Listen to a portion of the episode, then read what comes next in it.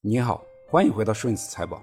这一期就继续来盘点一下我2023年的投资笔记——医药行业的纠结行情。对于我个人2023年的投资复盘，最纠结的莫过于医药行业。如果说要看懂哪个行业的话，医药行业肯定是我最熟悉也最应该看懂的行业。毕竟我在这个行业的业务端已经耕耘了二十多年。但是面对投缘签，对于行业的不断看懂，我又总是看到行业里面存在着不少的问题，所以我就经常的在反思，是否不识庐山真面目，只缘身在此山中呢？医药行业未来的投资价值到底在哪里？先复盘一下2023年对于医药行业的个人投资操作。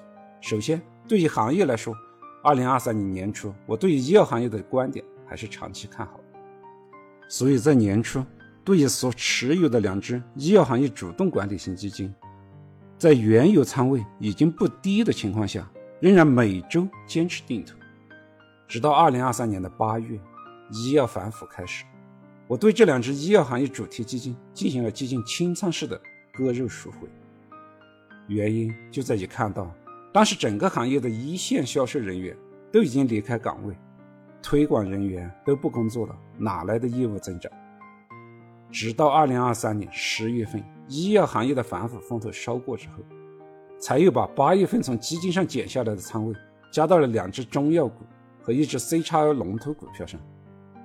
对于这次操作的短期结果，与原来的预期肯定是有一定差距的。八月份开始的反腐，在医药生产企业二零二三年第三季度季报中，并没有看到营收的大幅下降。比如说迈瑞医疗，三季度的营收同比增长百分之十一，比之前多个季度每个季度都是百分之二十的增长是少了一些，但是营收增长的下降并没有我预期的那么大。恒瑞医药三季度的营收同比增长了百分之二点二，比二季度环比仍然是小幅的增长，所以从三季度的营收来看，并没有达到我所预期的那样大幅下降。再从赎回后这两只基金的涨跌幅来看，也没有出现大幅的下跌，一只到年底还出现了百分之七的期间涨幅，另一只下跌了百分之四，但是跌幅已远低于沪深三百指数。出现这样的预期差，并不意味着我的操作就是失误的。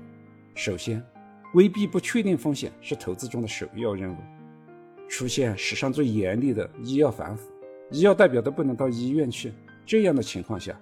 本身对医药企业的盈利确定性就会有比较大的挑战，况且当时一线代表不能去医院，学术会议也不能开展，这本来就是对整个行业原有的业务模式具有极大的挑战性，所以规避风险是必要的。其次啊，行业短期的营收增长和基金的涨跌幅也没办法体现长期的行业影响。医药企业四季度的营收如何？近两个月就会逐渐的积小，其中肯定不乏暴雷的企业的业务费用占比会被迫逐渐降低，那些业务费用高达百分之四十以上的企业将会很难合规的向一线员工或者第三方支付费用，这也会倒逼企业改变现有的业务模式。哪怕是现在在进行合规推广的企业，也会受限于会议的频次和会议的方式。让会议的推广效率比原来下降。在医院端，医保费用支出的额度限制和 DIP、DRGs 的考核，会进一步降低医院端的药品耗材的消费。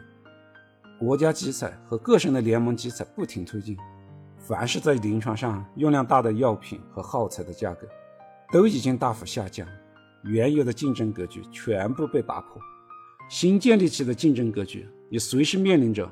被再次打破的风险。自主创新的新药虽然经过国家的医保谈判，很快能进入市场，但是在医院端，进院壁垒和医保费用的总额度限制，仍然制约着这些专利药的使用。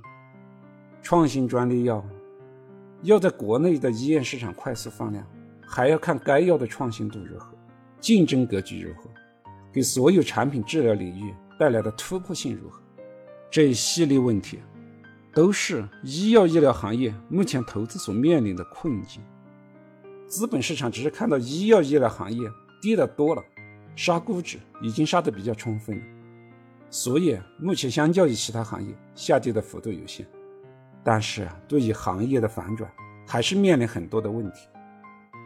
对于整个行业来说，未来要实现大部分企业的盈利快速增长，还是会受到一定的挑战。但是其中里面的一些优秀企业是可以实现长期稳定并且快速增长的。这也是为什么我不去投资整个行业，而去投资个股的原因。人口老龄化的加速到来，市场的空间会被打开。但是，现有的大部分企业，现有产品的价格会越来越低，赚钱越来越困难。市场上新的产品在哪里？新产品的持续性如何？